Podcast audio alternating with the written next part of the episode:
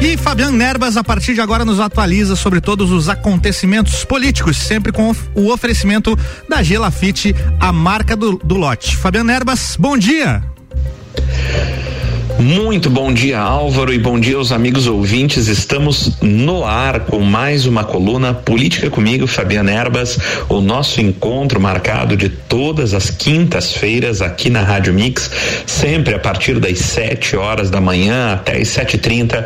A gente está por aqui discutindo tudo aquilo que foi notícia ao longo da semana e repercutindo, colocando opinião, enfim, falando sobre aquilo que realmente interessou e foi polêmica na política política catarinense, na política nacional e também na política local. E mais uma vez, como todas as semanas, a política eh, nos traz muita notícia, realmente muita polêmica, né? A gente começa o nosso primeiro bloco tratando daquilo que já viemos tratando desde a semana passada, que é a questão do processo de impeachment aí né, contra o governador afastado eh, Carlos Moisés. Conforme falamos na semana passada, a questão questão do momento segue sendo eh, qual será a data que será definida para eh, o julgamento efetivo, julgamento final do governador Carlos Moisés e decidir realmente se ele perde ou não perde o mandato. Por enquanto, o governador segue apenas afastado. Né? Eh, dissemos na semana passada que o presidente do Tribunal Misto de julgamento do impeachment, que também é o presidente do Tribunal de Justiça, o desembargador é, é, né? É, ele realmente tem nas mãos dele, é, efetivamente, a decisão de da data efetiva, de marcar a data efetiva do julgamento final do governador afastado. É, e tudo levava a crer, na verdade, todas as informações de bastidores na semana passada, de que realmente até o final da última semana, ou seja, ou seja até a última sexta-feira, né, é, deveria haver aí um pronunciamento, uma decisão do desembargador Ricardo Hesler sobre, afinal de contas, essa data, que data seria é, designada para o julgamento final do governador é, afastado Carlos Moisés no segundo processo de impeachment. Mas isso não se concretizou na semana passada, se arrasta ainda por esta semana e não se sabe, né? Talvez seja uma decisão que fique ainda para a próxima semana ou mais para frente. O fato é que essa demora eh, na decisão vem irritando os setores, não apenas da, da parte política, mas também da parte empresarial. Toda a incerteza eh, gerada sobre quem será ou quem seguirá sendo, ou quem será o governador ou a governadora de Santa Catarina eh, até o início de 2023, né, né, ou seja, ao longo do restante deste ano e mais do ano que vem, realmente eh, essa instabilidade, essa insegurança eh, política é péssima para Santa Catarina. Então, eh, as pressões sobre o desembargador Ricardo Reis já começaram eh, mesmo na semana passada, vindos do setor empresarial empresarial, né? É, é, realmente, é, como eu disse, é, na, economicamente, especialmente falando para o Estado, é péssima essa situação de incerteza política e esta semana alguns prefeitos de grandes cidades de Santa Catarina começaram a se reunir eh, e decidindo já se posicionar realmente no sentido de pressionar também o desembargador Ricardo Rezer a pelo menos decidir que dia, né, a colocar uma data para o julgamento eh, do governador afastado Carlos Moisés, para que afinal de contas o quanto antes se acabe com essa incerteza de quem governará o estado. Então houve essa semana uma reunião aí capitaneada pelo eh, prefeito de Criciúma, Clésio Salvaro, ele que é do PSDB, reunindo também o prefeito de Chapecó, eh, João Rodrigues, que está muito em alta aí, né? Ele que é do PSD, até pela questão é, da, do combate à Covid-19 no município de Chapecó. João Rodrigues acabou é, entrando em alta novamente é, dentro até da corrida é, para o governo do estado em 2022, ele que já não era mais citado, era talvez até uma carta fora do baralho é, no jogo eleitoral para 2022, mas por conta da repercussão que teve no combate à pandemia do Covid-19 eh, no município de Chapecó, que foi fortemente atingido, com muitas mortes, com muitas contaminações, inclusive pela chamada nova cepa e pela variante né, eh, de Manaus, que atingiu o município de Chapecó em cheio eh, há alguns, algumas semanas ou, ou há mais de um mês, um mês e meio atrás, e medidas tomadas realmente pela Prefeitura de Chapecó conseguiram controlar essa questão lá e o prefeito ganhou notoriedade até a nível nacional com visita até inclusive do presidente da República Jair Bolsonaro àquele município para observar o que tinha sido feito, especialmente por conta das notícias da utilização do chamado tratamento precoce, né, tão defendido pelo presidente da República. Isso trouxe notoriedade novamente a João Rodrigues e de fato o colocou de volta ao jogo político para a sucessão do governo do estado de Santa Catarina.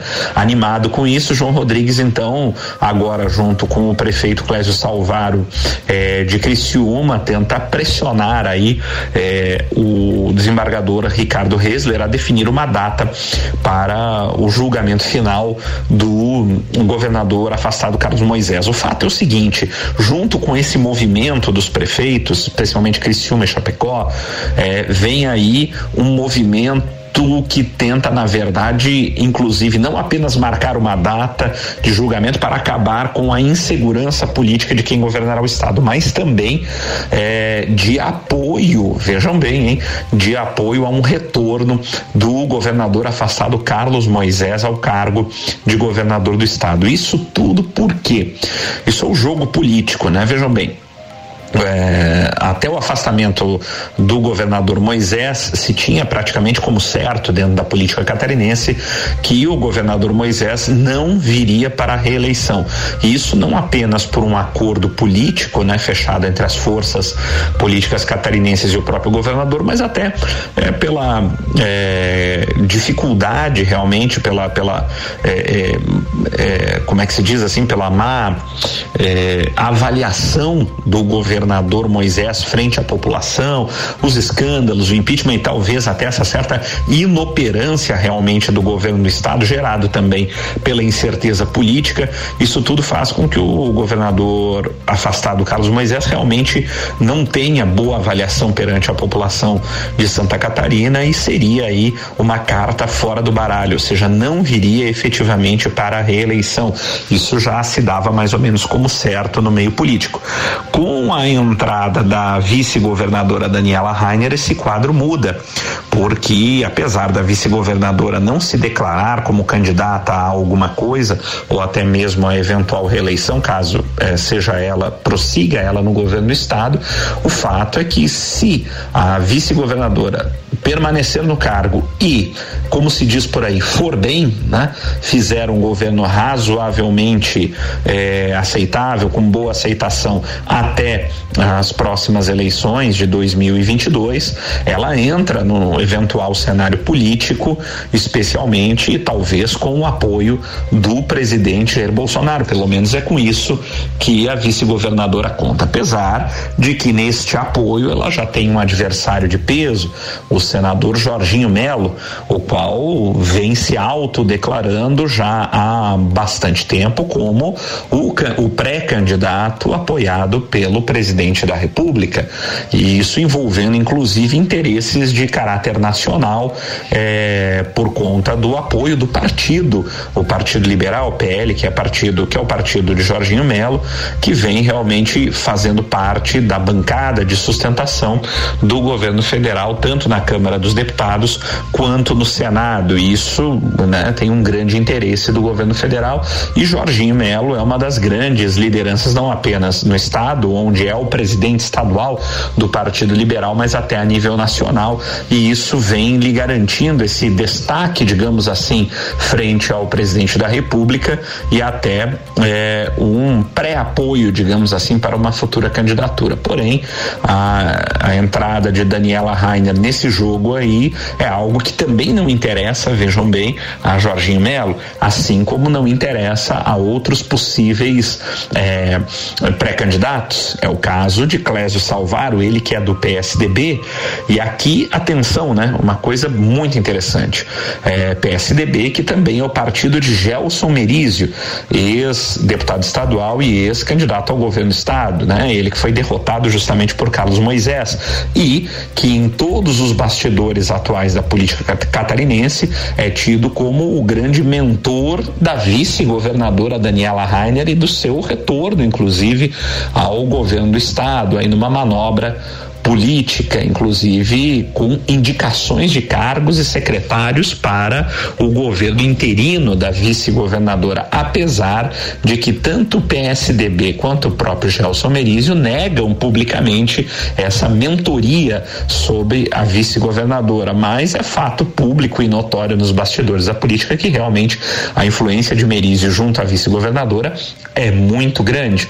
O fato é que Clésio Salvaro, prefeito de Criciúma, reeleito com uma margem muito grande de votos, acho que quase 80%, mais de 70% dos votos, Clésio Salvaro foi reeleito em Criciúma, desponta também como grande liderança do PSDB e agora é, está aí se colocando, talvez, inclusive, como pré-candidato. Ele tem sim interesse é, em articular uma candidatura ao governo do Estado ou estar de alguma forma presente na majoritária, algo que provavelmente de fato não interessa aos planos de Gelson Merizio, também dentro do PSDB. Isso então denota um racha dentro do partido. E vejam que tanto Clésio Salvaro, quanto João Rodrigues, quanto outros prefeitos começam a manifestar o interesse no retorno de Carlos Moisés ao governo do estado, justamente pelo fato de que Daniela Rainer possa virar uma adversária política em 2022 para o governo do estado.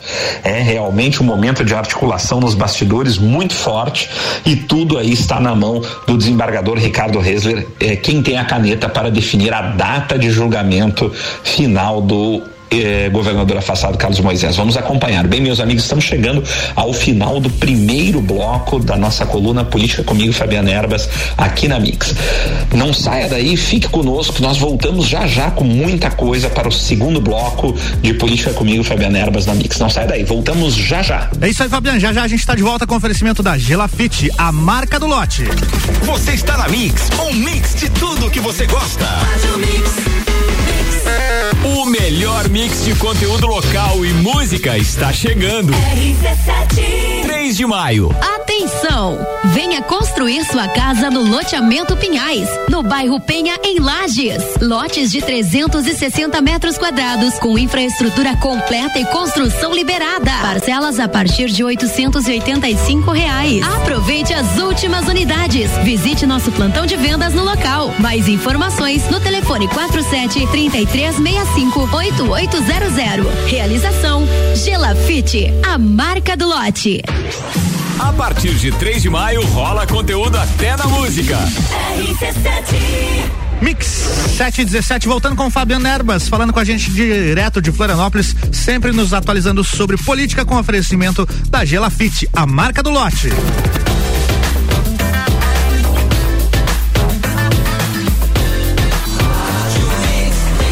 Mix do Brasil. Fabiano Erbas com a gente. Mais uma vez é contigo aí, bloco 2, Fabiano. Vamos lá.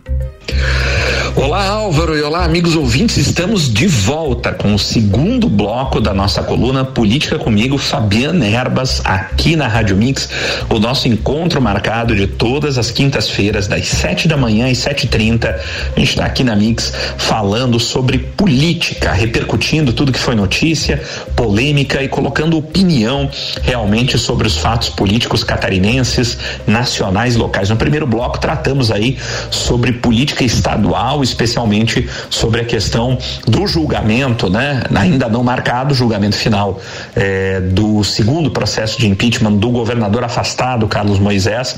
É, falamos aí sobre os bastidores, a movimentação de bastidores políticos, né? Uma movimentação interessante, né? É, onde começam a aparecer defensores do retorno do governador Carlos Moisés ao cargo e defensores estes vindos de prefeituras importantes de Santa Catarina, onde começam a pipocar aí prefeitos interessados, né, de repente em participar do processo eleitoral na majoritária para 2022. Aí estamos falando especificamente de Clésio Salvaro do PSDB e e João Rodrigues, né? Cláudio Salvaro, que é prefeito de Criciúma, e João Rodrigues, que é do PSD, ele que é prefeito de Chapecó, que começam a despontar aí como prefeitos interessados realmente possíveis pré-candidatos dentro de seus partidos ao governo do estado, aos quais realmente não interessa o aparecimento de uma possível adversária eh, no pleito de 2022, que seria justamente a atual governadora interina do estado de de Santa Catarina, Daniela Rainer, que eh, caso permaneça no cargo pode se tornar uma adversária em 2022, porque poderia ser ela candidata à reeleição e almejando, inclusive, quem sabe vir com o apoio do presidente Jair Bolsonaro e com a máquina, né, eh, do Estado nas mãos, né, como candidata à reeleição. Isso com certeza não interessa a nenhum dos atores políticos de Santa Catarina que visam participar de uma candidatura também na majoritária do governo do estado.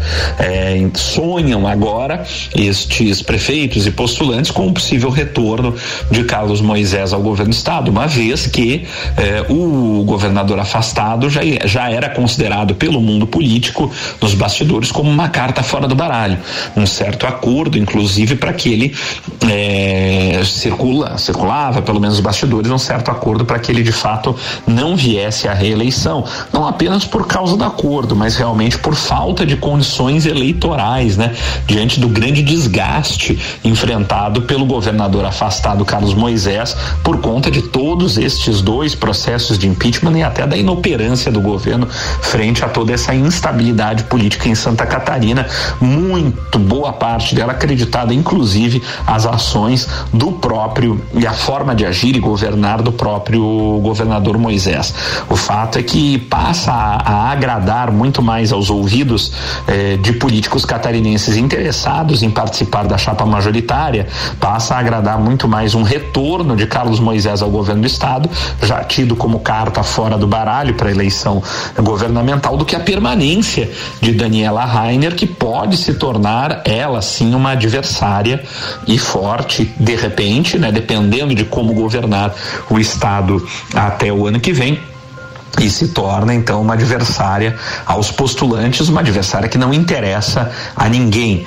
O fato é o seguinte: é, o que se tem nos bastidores é quanto mais rápido é, for o julgamento de Moisés, quanto antes o presidente do Tribunal Misto, que também é presidente do Tribunal de Justiça, Ricardo, desembargador Ricardo Resler, marcar a data de julgamento, é, julga-se que é maior a chance do é, governador afastado Carlos Moisés Moisés retornar ao cargo, né? não dando tempo para a vice-governadora Daniela Rainer, que está no exercício do cargo de governadora atualmente, de forma interina, articule mais a sua permanência. Lembrando que eh, são os mesmos desembargadores e os mesmos deputados estaduais que irão votar, que já votaram pelo afastamento temporário do governador, que irão votar no julgamento definitivo. E que se eh, o placar que afastou o governador Carlos Moisés do cargo, que foi de 6 a 4. Se esse placar, placar se mantiver idêntico, o ex-governador, mesmo perdendo no tribunal, volta é, ao cargo, né? Isso porque é, para o afastamento definitivo, para a perda de mandato definitivo, é necessário uma votação com quórum qualificado, ou seja, no mínimo sete votos precisam ser dados para que o governador Carlos Moisés perca efetivamente o seu mandato. Então, julga-se que quanto mais rápido eh, for eh, determinada a data de julgamento, eh, maior será as chances do ex-governador voltar, não dando tempo suficiente para uma maior articulação da vice-governadora Daniela Rainer na sua permanência de cargo e para pressionar alguma mudança de voto daqueles que já votaram pelo afastamento do governador na primeira etapa, né? A conferir ainda, né? Mas o fato é que o desembargador Ricardo Reis segue bastante pressionado, eh, não apenas pelo setor privado e econômico eh, de Santa Catarina que deseja a resolução dessa questão o quanto antes, eh, por conta da instabilidade política e econômica no estado, mas agora também pelos setores políticos interessados realmente eh, no quadro eleitoral eleitoral do ano que vem. É, vamos ver qual será a decisão do desembargador Ricardo Reisler. O fato é que realmente não dá para empurrar mais isso com a barriga. Alguma data precisa ser definida, se mais cedo, se mais tarde.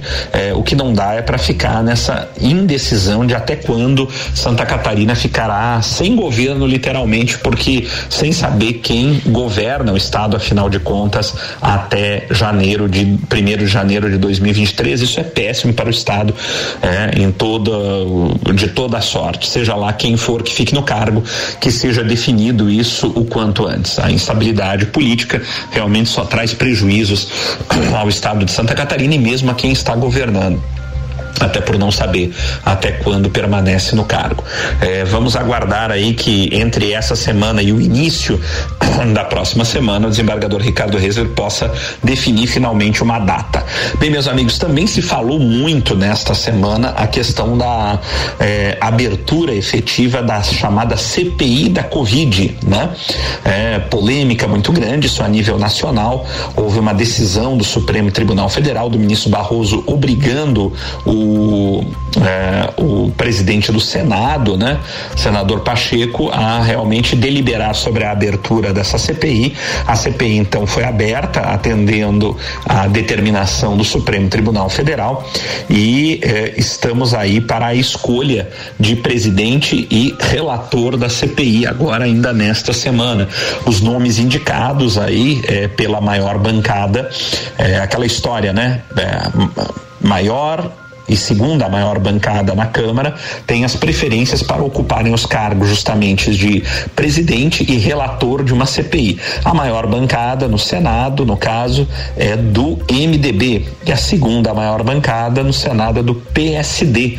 Então são os partidos que estão com a preferência para eleição e indicação de presidente e relator e segundo consta já um acordo entre todos os partidos para que o presidente eh, da CPI seja o senador Omar Aziz ele que é do estado do Amazonas, inclusive já governou aquele estado e que é do PSD segunda maior bancada, e que a relatoria então ficaria com o MDB num acordo para que seja o senador Renan Calheiros, famoso senador Renan Calheiros de Alagoas, né?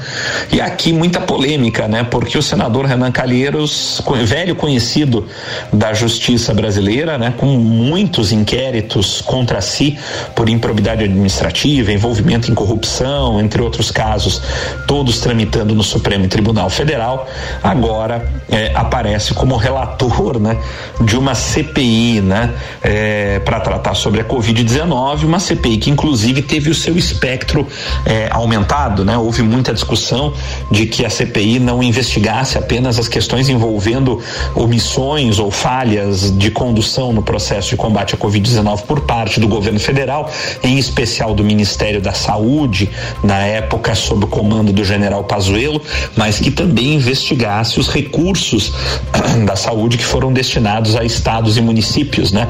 E essa polêmica acabou sendo resolvida e a CPI então aumentou o seu espectro. Na verdade, ela não vai eh, efetivamente investigar governadores, né?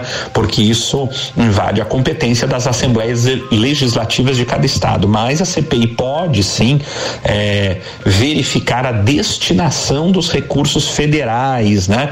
Eh, para estados e municípios, né? Mas não adentrando a competência das Assembleias Legislativas. O fato é que o que se questiona, por exemplo, é que o senador Renan Calheiros tem o seu filho como Renan Filho, né? Renan Calheiros Filho, como governador do estado de Alagoas, né? Um dos governadores que recebeu também recursos federais da saúde e que estaria então sob foco da própria CPI, além do próprio governo federal. Isso está sendo muito questionado, ou seja, não só, eh, digamos assim, a credibilidade do senador Renan Calheiros, né? Por conta de todos o, todo o seu envolvimento com questões de corrupção ainda é, pendentes de julgamento no Supremo Tribunal Federal, mas também por conta de seu filho ser o governador de Alagoas e da CPI ter um espectro realmente de investigação também dos governadores. Né? Então isso é, é, é, é a polêmica muito grande da semana, mas me parece pelos bastidores que deve se confirmar realmente Omar Aziz como presidente da CPI e Renan Calheiros como relator. O que preocupa, por um lado, o governo federal, porque Renan Calheiros tem se colocado como um forte é, crítico do governo Jair Bolsonaro, ocupando é, quadros de oposição, inclusive, mas, por outro lado, a presença do senador Renan Calheiros também pode vir a calhar, né?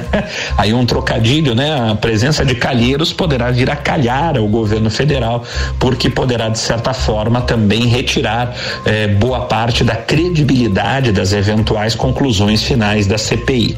O fato é aquela história. Eh, isso é um ditado antigo na Câmara dos Deputados e no Senado. CPI, todo mundo sabe como começa, mas ninguém sabe como termina. Né? Ela, ela está sendo criada, está nascendo como uma coisa muito grande, né? com muito vulto, assim, pelo menos a nível de imprensa e de divulgação, mas às vezes, não raras vezes aqui no Brasil, também o outro velho ditado político que diz que a montanha pariu um rato, né? Às vezes uma coisa que se acha que vai ser um grande escândalo, uma grande coisa, acaba eh, se resumindo a quase coisa nenhuma. Vamos ver na efetividade o que que essa CPI vai produzir, uma vez que já nasce aí com um, um, um, um certo defeito de credibilidade, especialmente na escolha de seu relator. Vamos ver, eh, eu acho que é importante investigar, tem que se saber o que aconteceu realmente, mas problemas de credibilidade podem abalar a CPI já desde o seu início. Nós vamos acompanhar os trabalhos e você vai ficar sabendo de tudo, especialmente dos bastidores aqui na nossa coluna Política comigo, Fabiana Erbas. Nos acompanhe. Bem, meus amigos, estamos chegando ao final de mais uma coluna eh, desta quinta-feira. Né? Pedimos a vocês que se cuidem bem, permaneçam na Mix, tem muita coisa boa ainda aqui eh, para acontecer no Jornal da Mix nessa manhã. Fique conosco e voltamos na próxima semana com mais uma coluna Política comigo, Fabiana Erbas, sempre em nome de Gelafite, a marca do lote. Gelafite com loteamento Pinhais. Lotes prontos para construir no bairro da Penha, aqui em Lages. Visite o plantão de vendas lá na rua Allan Kardec, no bairro da Penha. Infraestrutura completa no loteamento Pinhais, ruas asfaltadas, luz, água, esgoto e o mais importante, pronto, liberado para você começar de imediato a construção da sua casa própria ou do seu comércio. O loteamento Pinhais é mais uma realização da Gelafite, a marca do lote. Meus amigos, cuidem-se bem e até a próxima semana. Tchau, tchau. Valeu, Fabiano. Até semana que vem. A emissora da posição 1 um no seu rádio está mudando. RC7